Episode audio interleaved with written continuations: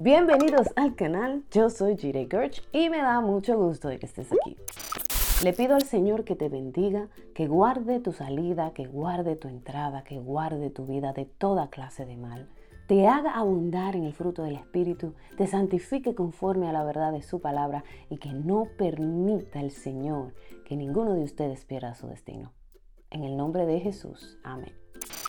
¿Se acuerdan que la semana pasada estuvimos hablando acerca de Santiago del 2 en adelante?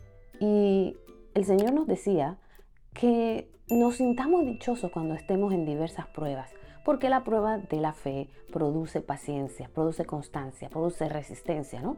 Pero en el día de hoy yo quiero ir al verso 9, del 9 al 12, porque veo ahí una continuación sumamente interesante que podríamos sacarle el jugo en el día de hoy, fijar nuestra mirada en la palabra y que la palabra entonces produzca transformación en nuestro corazón y poder ponerla por obra. Santiago 1 del 9 al 12 dice, el hermano pobre debe sentirse orgulloso cuando sea exaltado el rico debe sentirse igual cuando sea humillado, porque las riquezas pasan como las flores del campo. En cuanto sale el sol, quemándolo todo con su calor, la hierba se marchita y su flor se cae, con la que su hermosa apariencia se desvanece. Así se desvanecerá el rico en todas sus empresas. Dichoso el que hace frente a la tentación porque pasada la prueba se hace acreedor a la corona de vida, la cual Dios ha prometido dar a quienes lo aman. Y en el día de hoy yo quería entrar en este tema un poquitito, bien rapidito, porque esto se tiene conectar con lo primero que leímos la semana pasada. Debemos sentirnos dichosos cuando estamos pasando por un proceso de humillación.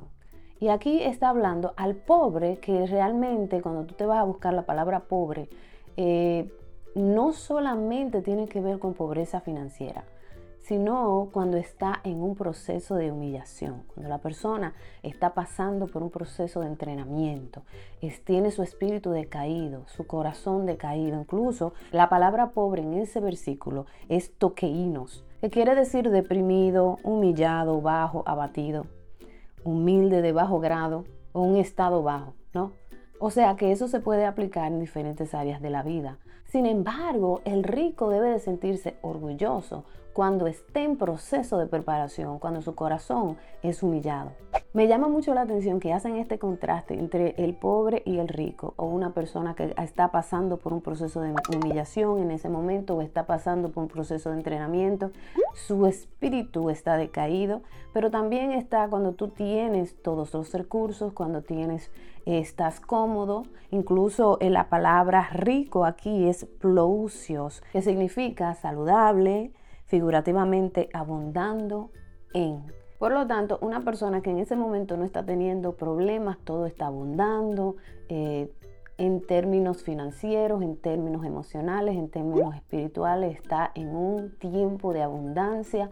Y entonces, cuando el Señor nos dice que nos sintamos orgullosos cuando estando en abundancia, viene el Señor y permite una circunstancia en la vida de uno para recibir instrucción o para recibir entrenamiento de manera que nuestro corazón esté posicionado en el lugar correcto y no en el lugar incorrecto. ¿Por qué? Porque usualmente cuando tú tienes abundancia en cualquier área de tu vida, a nivel financiero, a nivel de comodidades, a nivel eh, de salud. Cuando tú tienes abundancia en cualquier área, sucede que nosotros nos sentimos engrandecidos. Esa es la tendencia humana. Sin embargo, el Señor nos está diciendo, cuando yo venga a entrenarte, cuando yo venga a humillarte, yo necesito que tú tengas la perspectiva correcta de sentirte orgulloso de poder pasar este proceso. ¿Por qué? Porque te va a forjar el corazón y te va a llevar a un punto en el que tú vas a entender, en el que yo voy a entender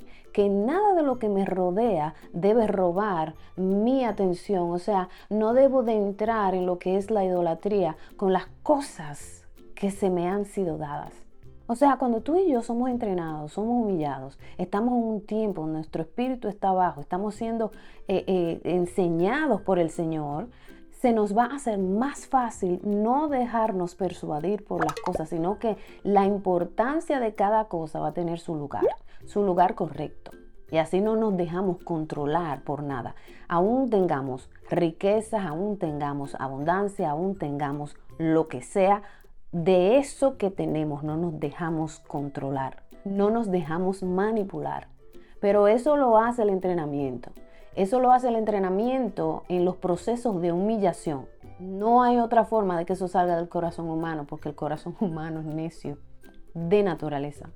Entonces en el último versículo, mira lo que dice, mira qué chulería. Dichoso el que hace frente a la tentación, porque pasada la prueba, esa es la parte ahí que me encanta, porque pasada la prueba, se hace acreedor a la corona de vida, la cual Dios ha prometido dar a quienes lo aman.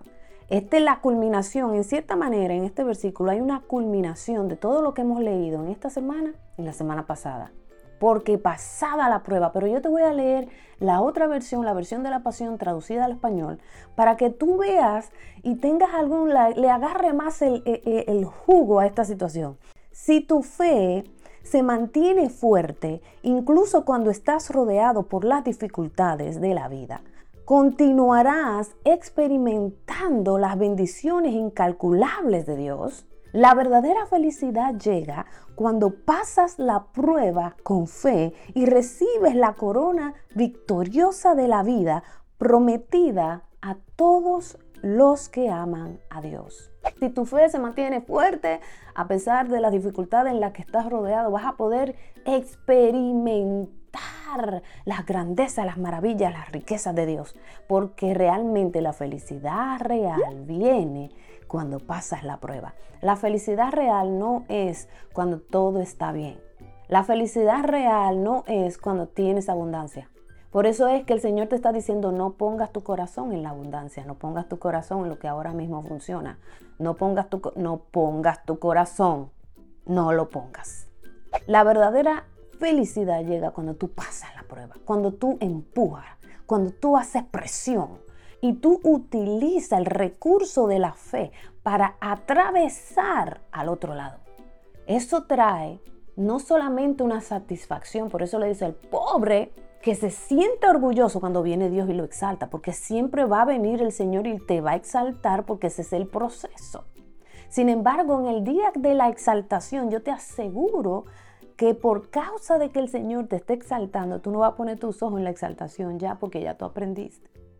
Tú vas a alegrarte, tú vas a, disfrutar de ese momento, tú, tú vas a, a regocijarte de ese momento, pero la misma prueba te enseñó que tú no te vas a poner tus ojos ni tu corazón en las cosas ni en el, en el, resultado. Tú vas a poner tu corazón en el Señor. Ya es un corazón procesado, madurado, entendido, ya entiende, tiene capacidad para entender cuáles son las cosas importantes y cuáles no son las cosas importantes. Y eso no es solamente saberlo aquí arriba. El proceso nos va a ayudar a que se haga una realidad en nuestras vidas. El proceso de humillación hace que la verdad se haga realidad en el corazón. Y luego tú vas y disfrutas las cosas, pero no te agarras de ellas. Tú vas y tienes riqueza, porque aquí Dios no está diciendo que esté en contra de la riqueza. Eso es una, eso es eh, un Dios rico en contra de la riqueza. Eso no tiene sentido. Dios no está en contra de la riqueza. Dios está en contra del amor a las riquezas. Si el mandamiento más importante de todos es amar al Señor nuestro Dios con toda nuestra fuerza, en todo nuestro corazón y amar al prójimo como nosotros mismos, entonces cuando nosotros ponemos nuestro corazón en las riquezas, ya sean financieras, ya sea que tiene salud, ya sea que tiene buen cabello, ya sea que tiene buena piel, ya sea que tiene un cuerpazo, no sé. No sé cuáles son tus capacidades, pero si tú estás poniendo tu corazón ahí, quítalo de ahí. Porque una cosa que yo me he dado cuenta con Dios, que Dios es especialista en darte por donde más te duele. Pero no para destruirte, sino para transformarte. Hasta aquí el video de hoy. Espero que te sea de mucha bendición como lo ha sido para mí. Recuerda darnos tu like, darle share a este video porque hay personas que necesitan escuchar el consejo de la semana. Si eres nuevo aquí, dale a la campanita para que te acuerdes cuando haya un video nuevo. Recuerda revisar la cajita de descripción para más información importante. Dios te bendiga, Dios te guarde, te mando un fuerte abrazo y nos vemos para la próxima. Chao.